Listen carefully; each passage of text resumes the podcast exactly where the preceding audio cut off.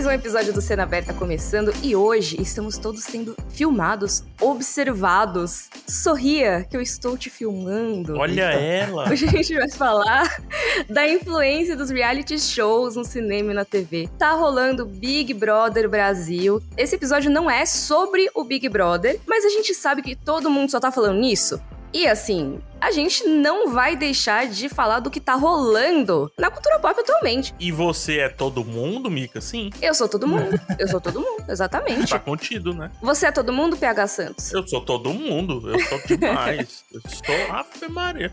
Eu não consigo passar um minuto sem falar de Big Brother. E você, Max Valeris, você é todo mundo? Eu sou todo mundo mais ou menos, assim. Ah. eu não acompanho o Big Brother, mas fico sabendo das fofocas por tabela. E eu imagino que é enorme tristeza do PH que a gente não tá falando do Big Brother em si, né, PH? Enorme tristeza. Não falar da montagem do programa de terça-feira com o Max é um absurdo, mas beleza. Ah. e assim, o Big Brother tá rolando e a gente sabe que muita gente está vendo no Globoplay. Mas sabe o que você também pode fazer do Globoplay? Ouvir o podcast Sendo Aberta, olha só. Oh, muito bem. A gente tá no G-Show, tá no Globoplay e nas outras plataformas de áudio digital, porque a gente é o podcast de cinema e séries da Globo. Toda terça e toda sexta tem episódio novo. Esse episódio, que é o de sexta-feira, é o episódio que a gente traz esses temas mais atuais, o que tá rolando na cultura pop, e por isso que a gente quis trazer esse tema de reality shows. Porque o Big Brother, ele é um expoente aqui no Brasil de um fenômeno que é muito grande de reality shows, reality TV, né? A TV de realidade, que são aqueles programas baseados na vida real, ou que acompanham pessoas reais e não necessariamente atores atuando, né? Pode até acompanhar atores, mas não eles vivendo personagens especificamente, né? Faz Seria sentido. a vida desse ator específico. E essas séries elas começaram a bombar, explodiram e não só criaram uma onda de programas semelhantes, mas também influenciaram a ficção. A gente vai ver que tem um monte de séries e filmes que são baseados nos conceitos dos reality shows. E é isso que a gente vai falar aqui hoje. Ah, mas a gente vai falar de um monte de filme, de um monte de série, pode ficar tranquilo. E também eu vou trazer vários reality shows que eu assisto, tá? Olha só. Vou invadir com essa. o PHV muitos. Mas ó, antes da gente entrar nesse assunto, vamos para nossa primeira fila para ver o que estreou e está estreando agora? Yeah. Bora!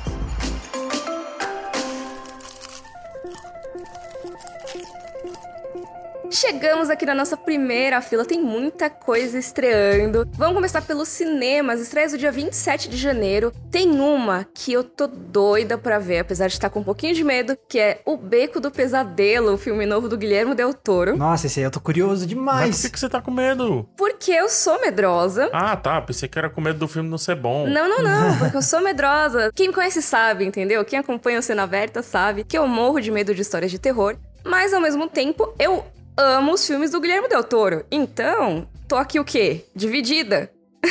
Será que eu quero ver um filme dele com tantos elementos de terror? E aí, assim, o Beco do Pesadelo, ele já é uma nova versão, né, de uma história que já é mais antiga. Que dessa vez é estrelada pelo Bradley Cooper como um trabalhador de parque de diversões.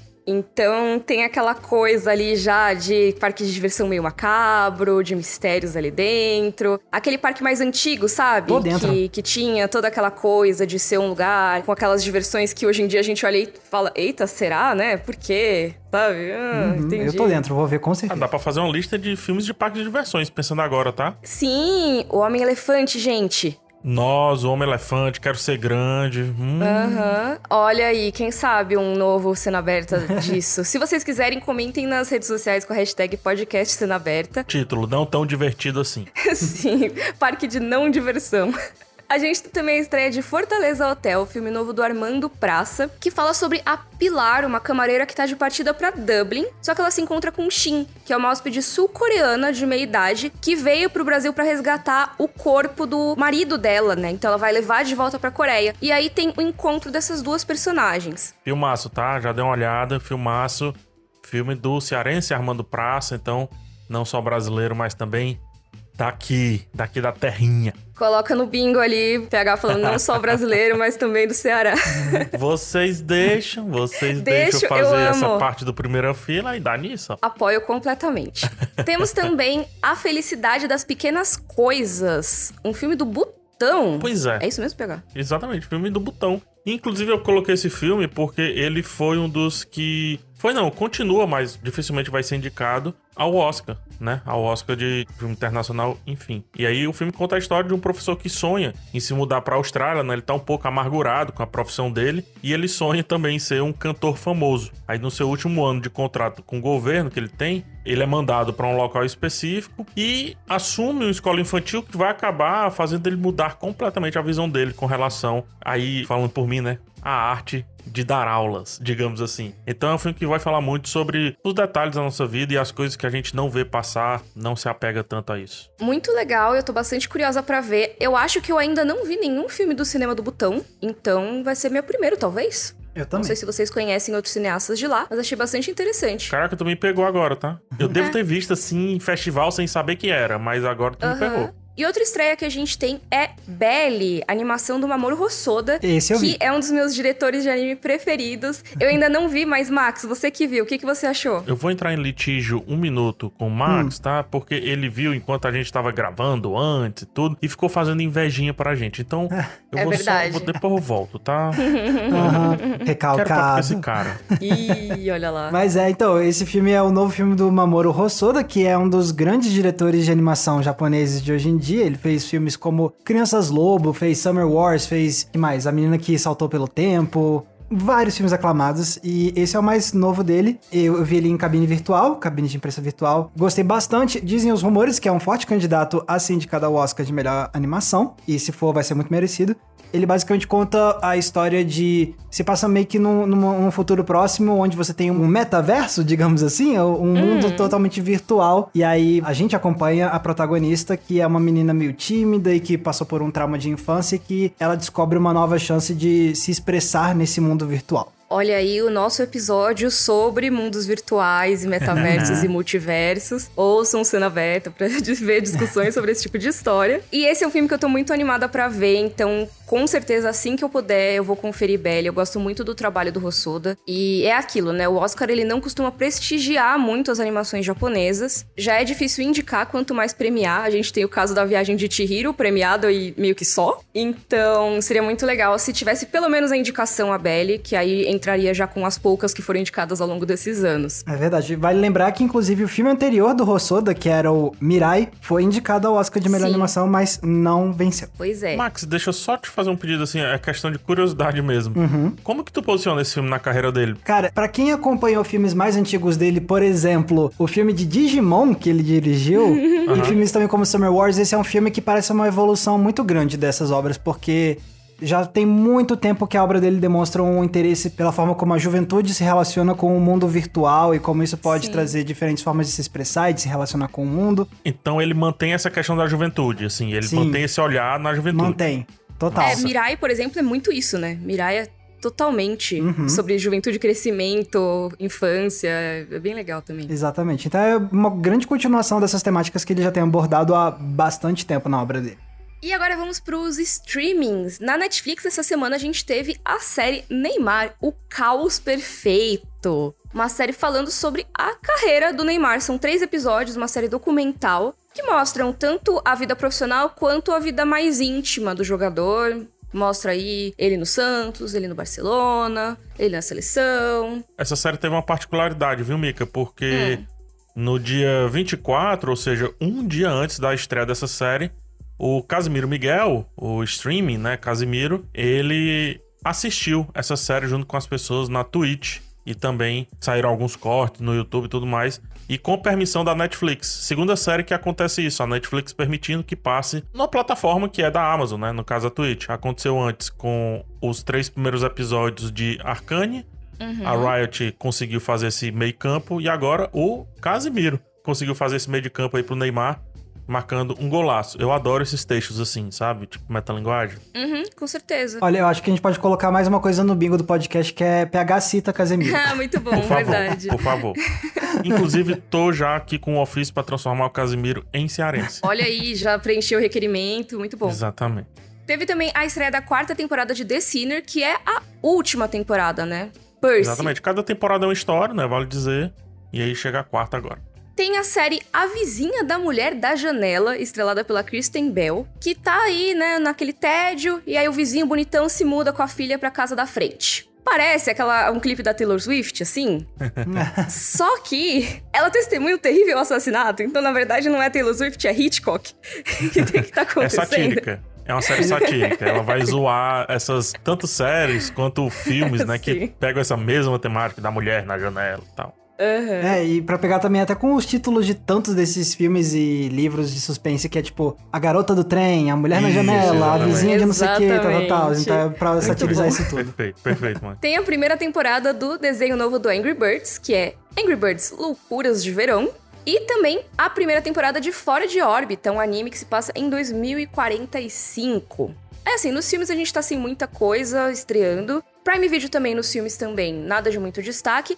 Mas nas séries tem uma coisa muito interessante, que é A Lenda de Vox Machina, que é uma animação baseada, olha só, me acompanha pessoal que tá ouvindo o podcast. É uma animação que adapta uma campanha de RPG que foi transmitida ao vivo pelo Critical Role, que é um grupo que se reúne para jogar ao vivo, transmite pela Twitch também, né? E eles têm o canal do YouTube deles e tudo mais. Só que uma coisa muito interessante do Critical Role é que são todos atores. Então eles interpretam os personagens, eles fazem vozes específicas para esses personagens. E o que eu achei muito curioso é que o que tá indo pro Prime Video não é o Critical Role, não é a gravação da transmissão deles, porque tá lá. Essa campanha Vox Machina é uma campanha que tá disponível para as pessoas conferirem. Já foi feita. Só que eles pegaram essa história, transformaram em uma animação, trouxeram outros dubladores para participar também, e isso vai ser colocado pro público geral que às vezes nem sabe o que é RPG muito mas massa. vai ver um desenho animado com uma história diferente, sabe? Eu acho isso muito interessante. Tá me lembrando um pouco o projeto do Midnight Gospel, né? Sim. Bem legal, bem que legal. Que é uma coisa que já existia e foi transformada em outra, né? Exato. Isso é bem legal, com certeza. Será que um dia nós seremos transformados em outros?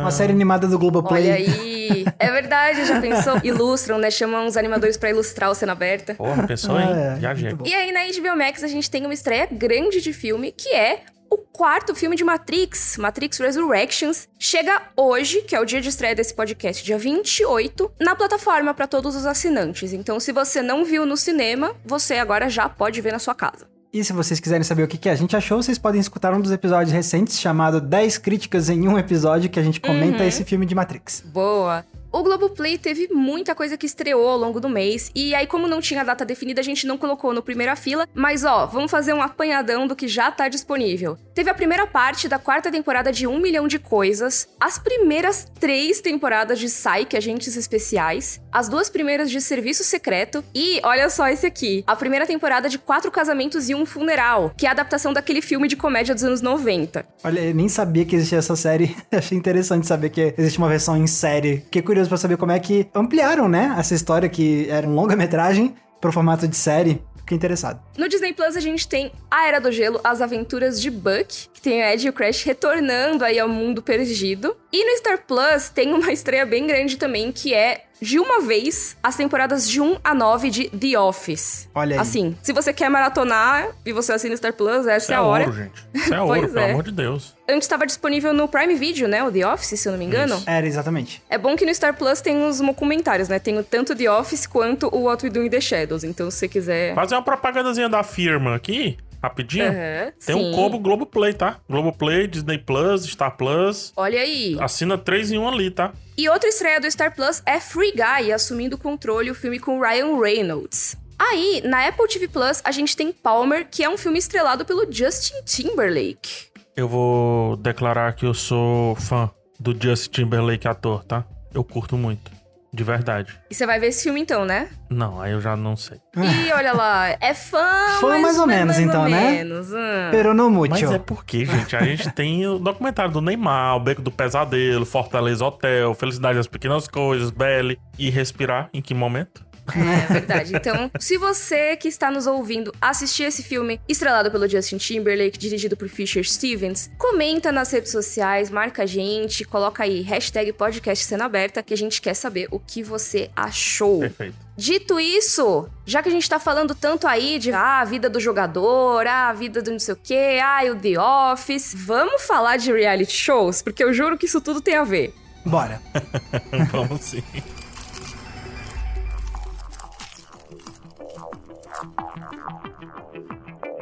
Então vamos lá. Eu queria perguntar para vocês, em primeiro lugar, o que, que vocês consideram um reality show? Olha só, Caraca. não tava esperando essa pergunta. Eu, eu, também não, eu também não. Essa pergunta é muito boa. Tá, então, ó, supostamente, e eu gosto de ressaltar isso, supostamente, né? O reality show é um. Eu definiria como um programa que ele se vende nessa autenticidade. Tipo, ó, você tá vendo aqui uma coisa que não é roteirizada, você está vendo algo genuíno, são pessoas reais em situações reais, o que estiver acontecendo e todas as loucuras que você assistir, olha só, são coisas genuínas. E eu digo supostamente, e a gente talvez possa entrar isso em algum momento da conversa ou não, que tem muito reality show que vende essa premissa, mas que muitos não são tão assim, tipo, muitos acabam tendo sim momentos planejados e tudo mais. Só que, a princípio, a pureza do, do formato é a gente tá vendo coisa genuína e essa é a realidade. Max, eu trago uma percepção diferente sua. Porque, assim, no meu ponto de vista, o reality show, ele é um programa que traz um elemento da realidade e tenta deixar ele o mais próximo dessa realidade em forma de jogo. Hum. Uhum. O elemento jogo, ele é mais importante do fato de alguns terem roteiro e outros não, hum. saca? Entendi. Porque, sim, a proposta da maioria dos reality shows é que o roteiro vai se construindo, que eles têm é como se eles tivessem a pauta, mas não tivessem o roteiro. Eles têm o tema, mas não têm o roteiro. Mas isso também já caiu por terra, né? Porque muitos têm sim um roteiro. E as pessoas meio que se encaixam sem perceber, ou às vezes elas realmente se encaixam, percebendo mesmo eu não admito dizer, não admito, eu não consigo dizer que hoje o Big Brother Brasil, por exemplo, não tem roteiro. E ele tem, e, e ninguém esconde isso, é, é normal. Presta atenção comigo, Max. Foram 21 edições completas, estamos na 22 segunda. Existem pessoas que nasceram ali e já tinham Big Brother, não tô dizendo que elas assistiram, mas que elas podem ter consumido a vida inteira. Então, quando você tem algo que se repete quanto mais, meio que você se encaixa no roteiro etéreo, tá entendendo? Uhum. Hum. E até em arquétipos de personagens. Exatamente. Eu lembro quando escalaram quem seriam os participantes desse ano, muitas pessoas, ai, ah, seria ótimo que ela fosse a vilã dessa edição. Então já tem uhum. pessoas encaixando personagens em determinados papéis que a gente veria em uma história de ficção. Sim. Porque na vida real você não necessariamente tem vilões, mocinhos, protagonistas, mas já virou uma coisa do linguajar do público. E eu acho que uma coisa que, além disso, PH, além dos próprios participantes muitas vezes se encaixarem nesses arquétipos, uma coisa que a gente tem é a roteirização que, quando você fala, ai, tem roteiro, as pessoas vão ficar, ai, mas é mentira então, é tudo mentira. Não, gente, documentário também tem roteiro. Sim. Sabe? Antes de você filmar uma coisa, você precisa entender o que, que você vai filmar. Você vai se adaptando ao que acontece, Perfeito. mas você tem que ter um plano. Então existe roteiro, obviamente. Qualquer reality normalmente tem algum objetivo por aquela filmagem. Então, ah, se eu vou filmar as Kardashians, elas vão para um evento, meu objetivo esse dia é filmar o evento que elas vão. Então isso já é um roteiro, você já tá escolhendo o que você vai filmar. Tecnicamente, o Max na definição dele tá perfeito. Uhum. É exatamente o que ele falou, a não ser a questão do game. Só que no exato momento que você escreve o jogo, o conjunto de regras do jogo, uhum. você tá escrevendo um roteiro, só que é um pré-roteiro. Então, se você vota no domingo, o que, que vai ser o seu domingo dentro da casa, especificamente do BBB? Vai ser falar sobre voto. Uhum. Quem tá assistindo meio que já tem uma certa expectativa. Quando tem uma festa as pessoas bebem exageradamente, o que, é que a gente espera? Que as pessoas tretem. Uhum. Tanto que quando essa expectativa é quebrada, as pessoas falam: essa festa flopou, bom, essa votação já tava tudo na cara. E para essa votação não ficar na cara, o que é que acontece? Aí entra o papel do showrunner, né? Vamos pegar um, algo das séries. Ele vai lá e começa a adicionar elementos ali para dar uma, uma mexida nas regras. Ou seja, é um escritor uhum. que definiu um roteiro e que na hora ou ele tá reescrevendo uma coisa ou outra, ou o próprio diretor tá modificando a bel prazer para fazer funcionar uma cena específica. Tá entendendo, Max? Perfeito. Acho que ficou bem legal fazer essa ressalva de, tipo, o fato de ter roteiro não quer dizer que, tipo, por exemplo, as fala, o que as pessoas estão falando tá num script, né? Exatamente. Agora, só pra voltar numa coisa que você falou, PH, eu discordo de uma coisa que você falou, no Nada. sentido de, tipo, do jogo. A própria Mika já puxou um, que é, tipo, um dos maiores realities da história, que é o das Kardashians, e não tem jogo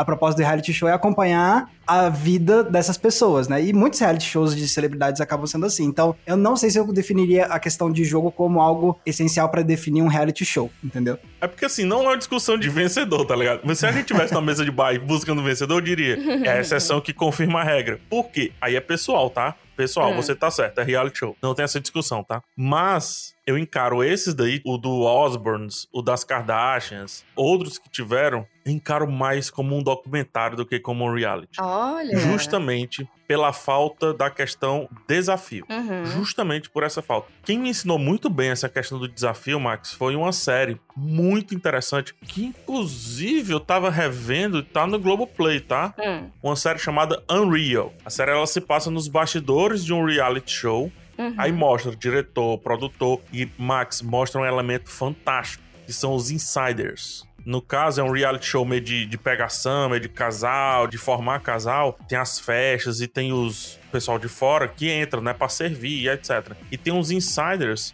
que meio que ficam incitando algumas coisas a acontecer. São as pessoas da produção disfarçadas de participantes que fazem a roda girar de uma maneira diferente. Mas por que, que eu tô trazendo o Unreal? o Unreal fala muito. Ó, aqui a gente não tá filmando pessoas, uhum. a gente tá filmando uma disputa. O próprio Survivor, que popularizou, ele parte do elemento competição. Uhum. A gente tá aqui hoje muito provavelmente por conta do sucesso do Survivor. Essa questão do de ter a competição, de estar tá filmando um desafio, é o jeito dos reality shows que tem jogos deles, tipo, incitarem um elemento que você precisa ter em toda a história, que é conflito. É, Sim. exatamente. Né? Cara, que maravilha. Olha esse papo, velho. Pois é, então, e aí eu vou mais pro caminho do Max, assim, do que do PH. Eu acho que sim, a gente tem muitos elementos de competição. Então, vários dos realities que fazem mais sucesso, principalmente aqui no Brasil, a gente vê que existe um destaque muito grande por os competitivos. Mas isso não é necessariamente obrigatório. Até porque os primeiros, os proto-realities, assim, antes da explosão do boom, eles eram basicamente, ah, vamos filmar pessoas comuns aqui.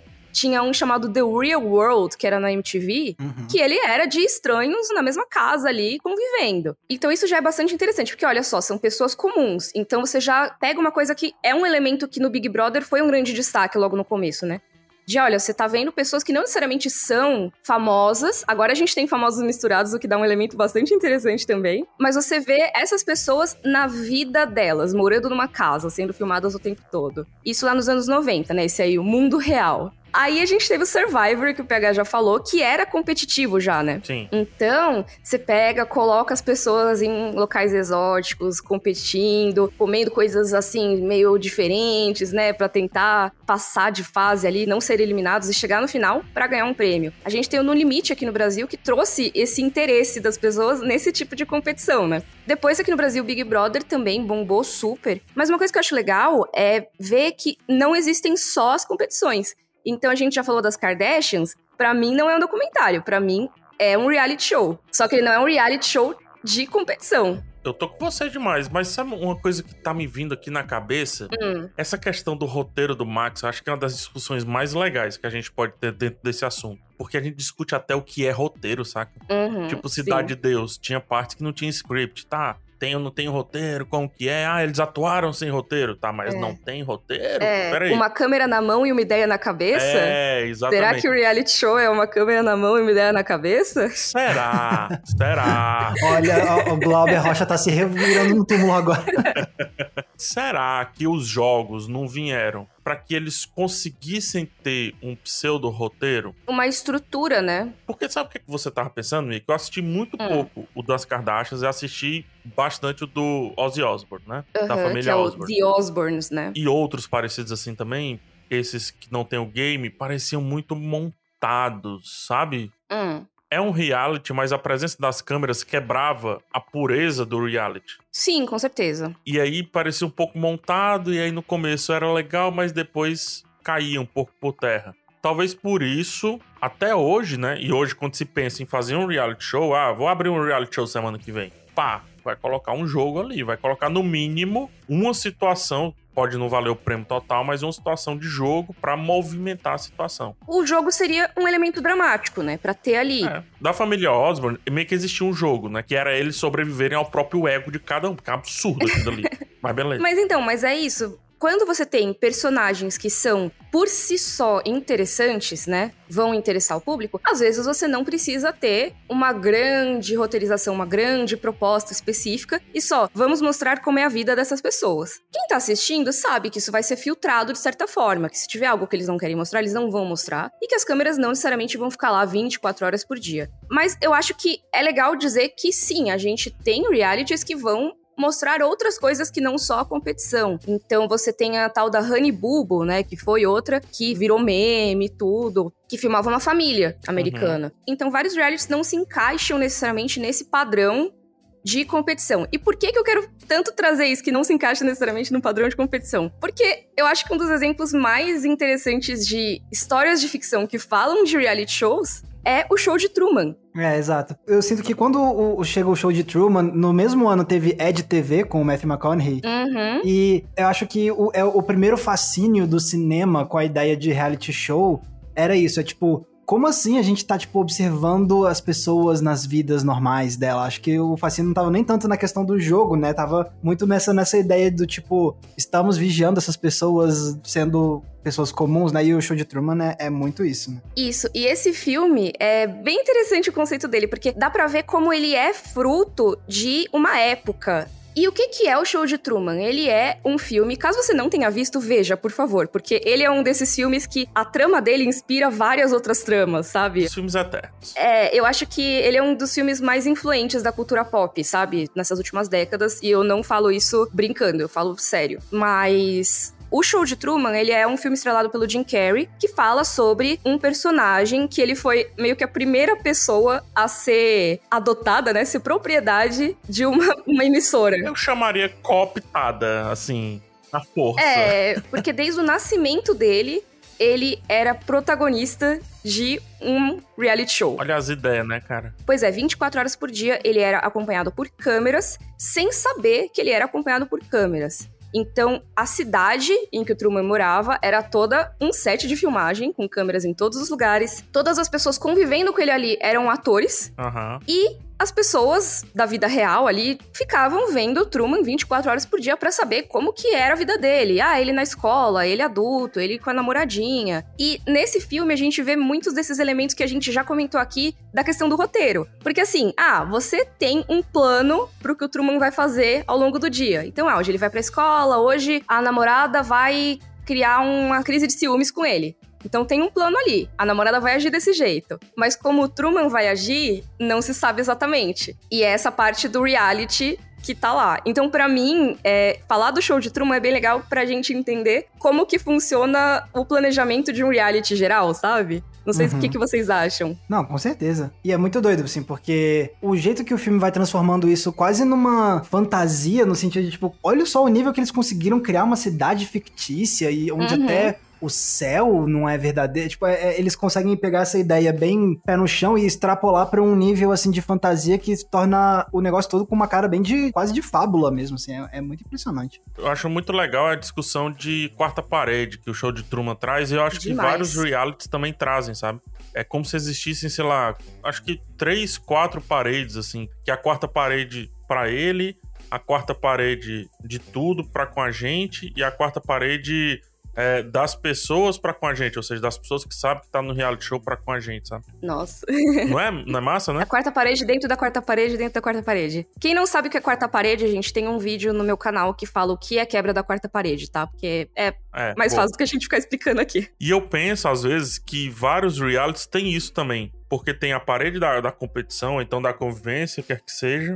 Mas tem momentos específicos que eles param para olhar pra gente. Uhum. É como se a competição criasse ali uma parede entre eles, que de vez em quando eles quebram, e aí também eles tiram um tempo para conversar com a gente.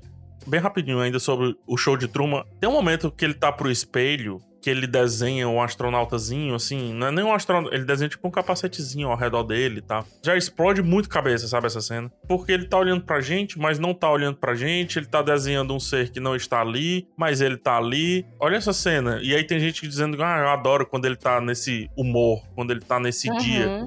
E aí o cara tá sentado na banheira, tá em outra vida, a gente não sabe que vida é desse cara. Tem uma quarta parede desse cara pra com a gente, do cara pra. Caraca, olha tanto Pois é. Eu recomendo muito, assim. É, é engraçado, porque é uma história de ficção, lógico. Mas é bem interessante pra gente entender por que, que a gente tem esse fascínio pelos reality shows, né? E isso, o show de Truman foi lá em 98 mas ele é inspirado num episódio de Twilight Zone, né, do Além da Imaginação, Isso. que tem também alguns elementos já de filmagem da pessoa sem saber. Que legal, eu não sabia disso. Uhum. Pois é, que é um episódio específico, já que Além da Imaginação é antologia, né, então cada episódio é independente, e ele era mais de mistério, suspense, né, PH. Mas de qualquer forma, ele acaba dando essa ideia. Então já é um fenômeno da época, você vê, então, ah, 89 já tava esse episódio. Aí, 98 ganhou mais força, porque as séries de reality, né, ou seja, as séries acompanhando personagens em situações reais ou tecnicamente reais, estavam começando a fazer muito mais sucesso. Ah, os canais estavam começando a aparecer ou se transformar, né? Os canais do tipo Isso. tipo pessoas que tinham X tempo para casar, saca? Uhum.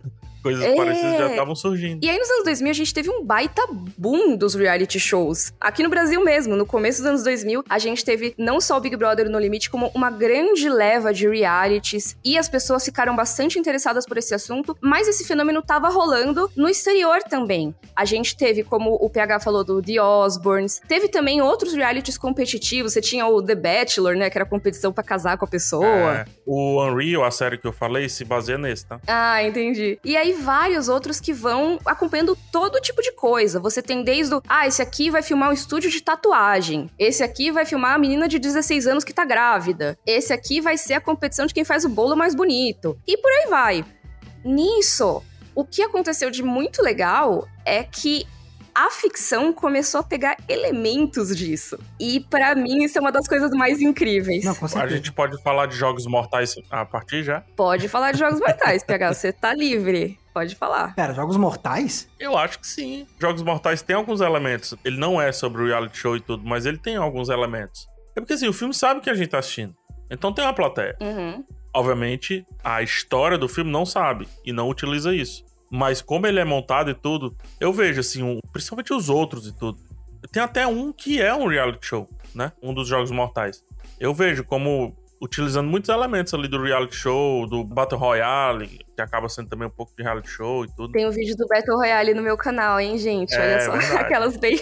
Hoje eu tô muito propagandista de mim mesma. Tá certa. Ainda falando de jogos, né? O próprio Jogos Vorazes também é um reality Sim. show em si, né? E que também é aquilo, né? Pegou essa leva aí dos anos 2000 para 2010, juntou o Young Adult, né? A história para jovens adultos, uhum. a questão das distopias e também esse elemento Battle Royale, que é basicamente o último que ficar ganha. Uhum. E se você for parar pra pensar. No Big Brother você também tem, né? Os finalistas ali no final. Cada semana um vai sendo eliminado. É lógico que não é que nem nos Jogos Vorazes, que tem que atacar as pessoas, inclusive você não pode, né? Não, não Atacar pode, fisicamente. Mas é isso, quem sobreviver mais tempo ali dentro, sem ser eliminado, é quem vai chegar com a chance de ganhar. Mas o que eu ia falar, PH, não é nem essa questão dos Jogos Mortais, dos Jogos Vorazes, que sim, tem elementos muito fortes de reality. Os Jogos Vorazes mostra isso muito bem, que além da competição lá dentro, você tem uma parte pro público que fica assistindo e você tem que ganhar o público para ganhar patrocínios e conseguir uhum. itens que vão te ajudar a sobreviver lá dentro.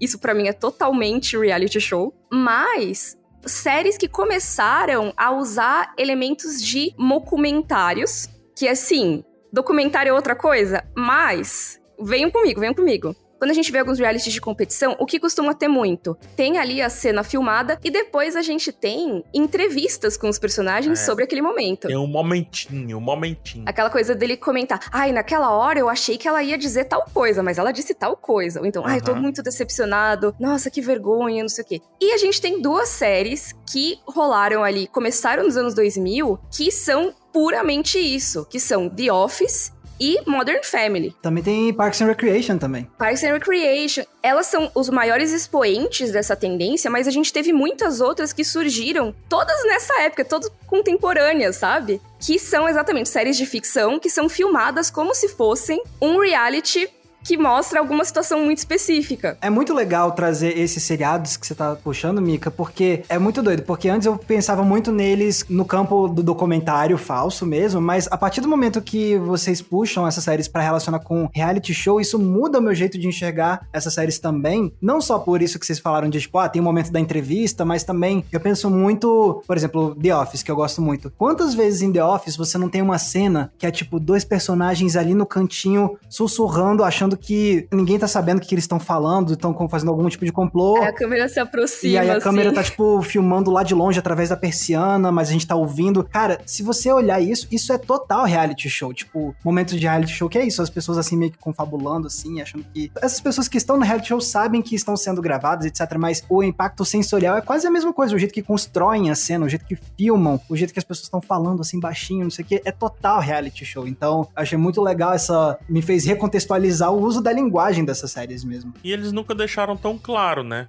Que eles são de fato. Se eles estão gerando um documentário ou se realmente é um reality. Aí a gente vai na questão, beleza, aqui não tem uma competição. E se for um reality sobre o dia a dia de um escritório? Teoricamente cabe, entendeu? Naquela discussão inicial cabe. que a gente teve. E eu acho até tem momentos, acho que no The Office, que é aquela coisa, ai, não, é o público gosta disso, sabe? Eles falam isso. Eles já comentaram, tem um específico que eles comentam é... sobre a aceitação do público. Então, é muito doido, é que nem você falou, é a quarta parede dentro da quarta parede. Porque na série, eles se referem a um público externo, que seria o público daquele mundo da série, né? Que tá assistindo, mas também pode se referir a gente, público que tá vendo a série na vida real. Então, para mim, essa lógica é totalmente a vibe do reality show, sabe? Uma coisa que eu queria, que eu acho legal também, que essas séries elas mudam um pouquinho, é o jeito que essas séries e filmes trazem a ideia do reality show. Porque durante muito tempo eu sinto que filmes e séries que pegavam a ideia do reality show ainda associavam muito a ideia de distopia, de ser algo preocupante. Então, o Truman é tipo, traz uma visão meio tipo assustadora dessa ideia da vigilância, né? E isso faz todo sentido porque, por exemplo, é, a gente tem um monte, se a gente pegar aquela distopia clássica que é 1984, né? Você tem esse negócio da vigilância e tal, então acho que vem daí essa ideia da distopia. Pô, a gente tava falando de séries, Black Mirror tem alguns episódios que abordam essa ideia do. Então você tem o episódio lá das bicicletas, né? O 15 Million Merits. Isso, 15 Million Merits é, 15 milhões de, de méritos, digamos assim. É sobre um reality show. Você tem o episódio do, do Urso Branco também, que é sobre um reality show, e eles trazem essa ideia de forma super distópica, né? Só que aí é muito doido, porque aí vem essas séries como The Office e Modern Family, Parks and Recreation, e eles vão para outro lado, assim, eles, tipo, não estão tanto pensando em, tipo, nessa ideia como algo assustador, mas eles pegam a ideia do reality show e da linguagem audiovisual do programa de reality show e aplicam para ir para outro lado, assim, e, e não, não necessariamente apresentar essa ideia de que o reality é algo super do demônio,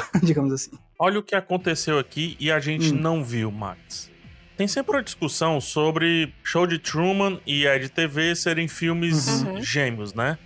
Aqueles filmes que, que estranho eles saírem juntos e tal. A gente já. A gente pode até fazer um episódio um dia né? Mas uma linha saiu do show de Truman e outra linha saiu do Ed TV. Por quê? O show de Truman leva a um Black Mirror. O Ed TV leva a um The Office. Porque o Ed TV ele tá debatendo tipo, todas as mazelas que um reality show traz pro cara, só que ele sabe que tá no reality show. Então é um reality reality, digamos assim. O show de Truman, não. É o reality ficção, porque o cara não sabe que está. Então ele oh, tá vivendo a ficção. E aí é como se tivesse criado duas linhas. Uma que vai pra distopia, sci-fi, muitas vezes, etc. E outro que vai para essa parada mais mockumentary, que no caso é o RTV, que tá muitas vezes utilizando também a linguagem do mockumentary. Tem found footage, tem entrevista uhum. que ele não uhum. sabia que ia dar, tem a entrevista direta. Nossa, total, Pega, não poderia concordar mais. E eu acho que hoje em dia a gente tem elementos desses dois caminhos ainda rolando na cultura pop. Como o Max citou, Black Mirror, Mirror, que é mais recente, né? Mas a gente ainda tem muitas séries e filmes que pegam essa coisa do reality que as pessoas sabem que estão sendo filmadas, né? Que dão entrevistas e tudo. Desde séries mais novas como What We Do in the Shadows, que inclusive acho que eu já recomendei aqui em algum balcão da locadora, que é sobre vampiros que estão sendo filmados e eles sabem, em alguns momentos, eles reconhecem ali quem são essas pessoas ali atrás. Eles falam com a equipe e tudo. Então é bem uma coisa. Isso vai ser assistido por alguém. Até séries que já fazem referência referências a isso, como WandaVision, que vai passando pelas eras da TV e também passa por essa parte das entrevistas que rolaram ali nos anos 2000. Mas toda a série em si tem uma questão sobre você estar sendo filmado. Então acho que traz as duas coisas, né? Traz os dois elementos ali em uma série só. E a rede que eles montam ao redor do domo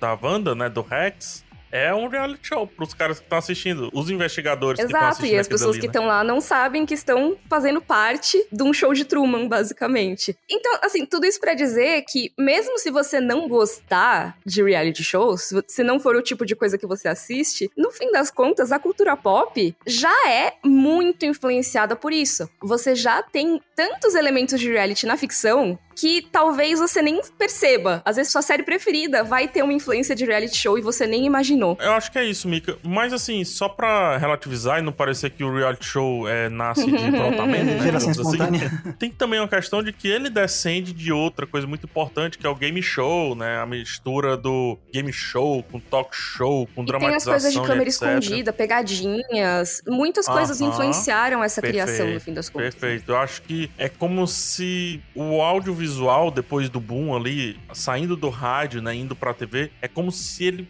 pedisse, se ele tivesse pronto pra isso acontecer. Por que não filmar pessoas? que não estão prontas para serem filmadas, por exemplo, né? Tem um filme que eu gosto muito, só pra encerrar mesmo, chama-se Quiz Show, que é um, se você viu, Max, Mickey eu já conversei uma vez não viu. Mas o Quiz Show mostra uma história real de um cara que ele foi avançando nesses programas de quiz lá nos Estados Unidos e que ele era ajudado pela produção, porque ele estava sendo popular. Só que quando veio um outro cara, estava sendo mais popular do que ele, a produção meio que começou a ajudar esse outro cara. Então houve todo um processo que o, o primeiro lá ganhou a questão e por aí vai. Então, assim, esses caras tinham a vida modificada por conta do quiz show, entendeu? Do programa. Assim como os reality shows fazem hoje em dia. É, muitas pessoas entram nisso porque querem fama instantânea. E te falar, Sim, muitas, vezes, consegue. conseguem, ou muitas vezes acabam ficando mal vistas, né? Então é uma faca de dois gumes. Não deixa de ser fama. É, pois é. E assim, a gente vai pro nosso balcão da locadora para as recomendações, mas antes, eu vou trapacear aqui e já deixar uma recomendação dos nossos colegas de firma, entendeu? Que estão aí trabalhando intensamente ao longo da semana para cobrir o BBB. Hoje a gente falou, né? Realmente a gente não tá falando de BBB nesse podcast, a gente tá falando de realities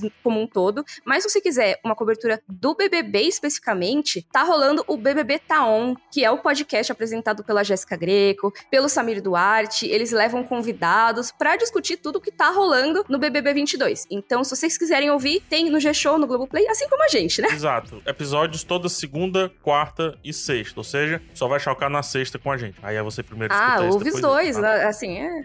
É porque isso aqui é um reality dos Ah, podcasts. competição. Não, gente.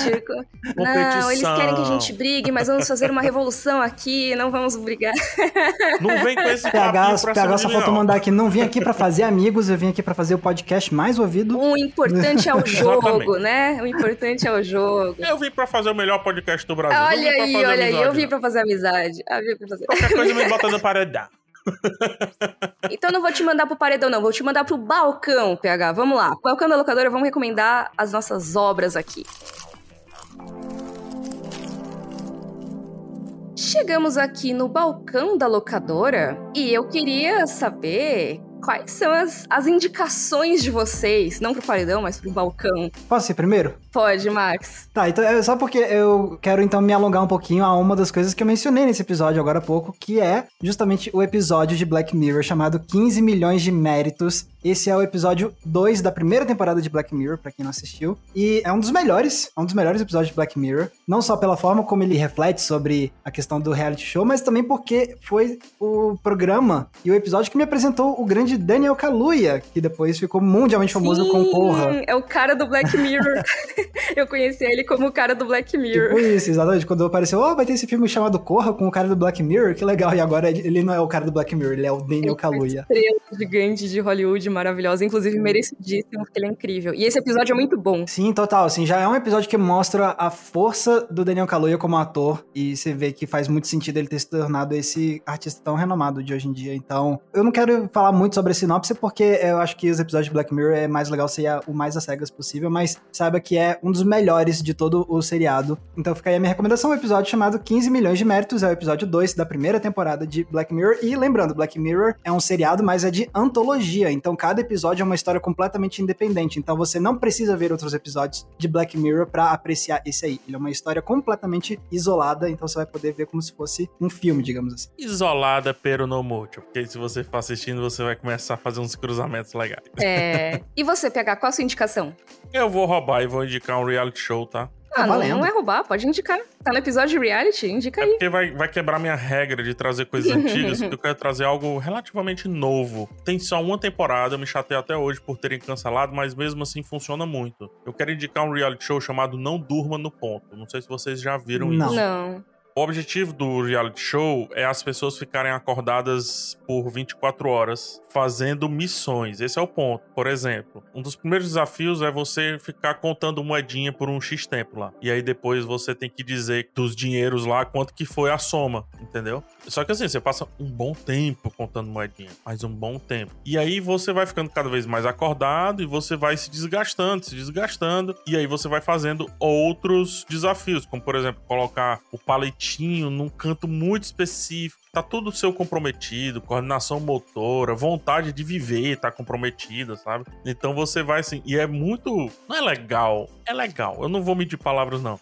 é muito interessante ver as pessoas deteriorando assim, virando assim. Meu Deus, PH. As pessoas vão derretendo, tá ligado? Sei lá, eu Entendi. Me parece muito, sabe uma referenciazinha rapidinha para citar um BBB? Uma época que o, o Fiuk, na 21 edição do Big Brother, parece que teve a alma raptada. Sim, eu amava Fiuk, os memes tipo, dessa só época. existindo ali, tá ligado? Sim, que tava... Ah, eu posso comprovar que o Fiuk já morreu faz 10 dias e ninguém percebeu. Cara, Exatamente. E na edição 22, teve um frame lá específico que uma pessoa parecia o Fiuk e o pessoal tá dizendo que é porque ele voltou. Naquele momento, a alma dele foi resgatada ali na, no BBB 22.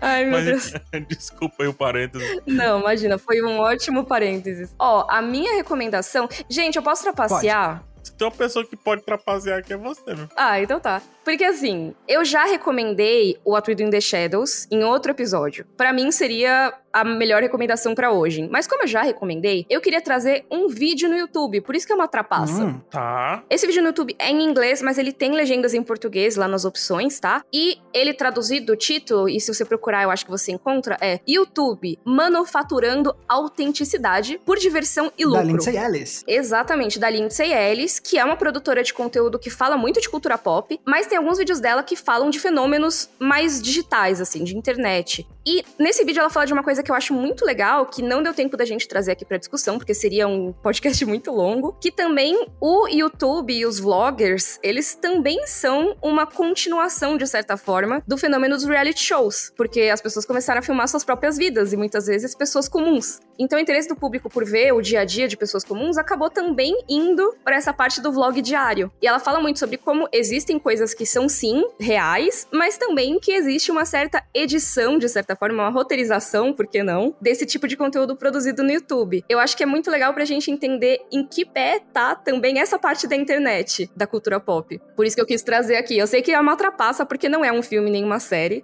mas acho que dá pra continuar esse assunto lá, sabe? Reforço essa recomendação porque é um vídeo muito bom. E o canal da Lindsay Ellis como um todo é excelente. Isso, então caso você esteja ouvindo aqui queira anotar, é Lindsay Ellis, L-I-N-D-S-A-Y, Ellis, E-L-L-I-S, pra você procurar lá no YouTube, que é mais difícil de achar um vídeo no YouTube aleatório do que um filme ou uma série, né? Então procurem por lá. Ah, sendo assim, deixa eu indicar só mais uma coisa muito rápida, eu não vou defender. Digita rapidinho no YouTube, Eagle Can, muito bom, reality show sobre uma ave. Eita! A câmera fica ligada 24 por 7, então a gente fica no ninho de uma, de uma águia o tempo inteiro assistindo a águia.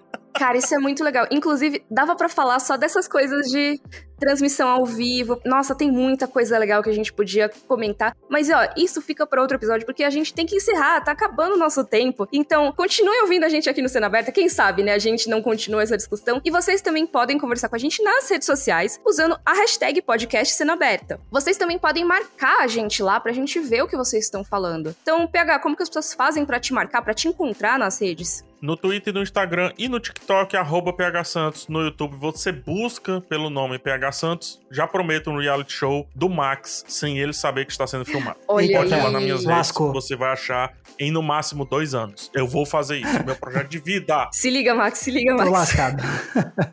Até esse momento, onde as pessoas podem te encontrar nas redes sociais, antes de você ficar famoso com esse reality? Eu vou puxar o tapete debaixo do PH Santos e vou lançar no meu próprio canal o meu próprio reality show sobre mim mesmo, porque aí o PH não pode fazer. Mas eu vou lançar o reality show do reality show dele, então. Muito bom. Enfim, vocês podem procurar o meu canal chamado Entre Planos, tudo junto, lá no YouTube e nas redes sociais, tanto no Instagram quanto no Twitter, você me encontra com a mesma arroba que é Max Valarezo com um Z somente. E você, Mika?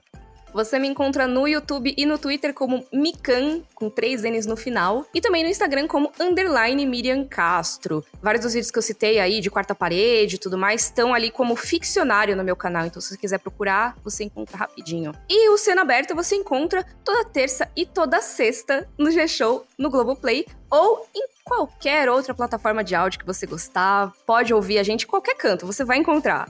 A gente tá que nem as câmeras do BBB, por toda parte. Então até o próximo episódio. Tchau, tchau. Tchau, gente. Tchau, tchau. Não durma no ponto. Ixi.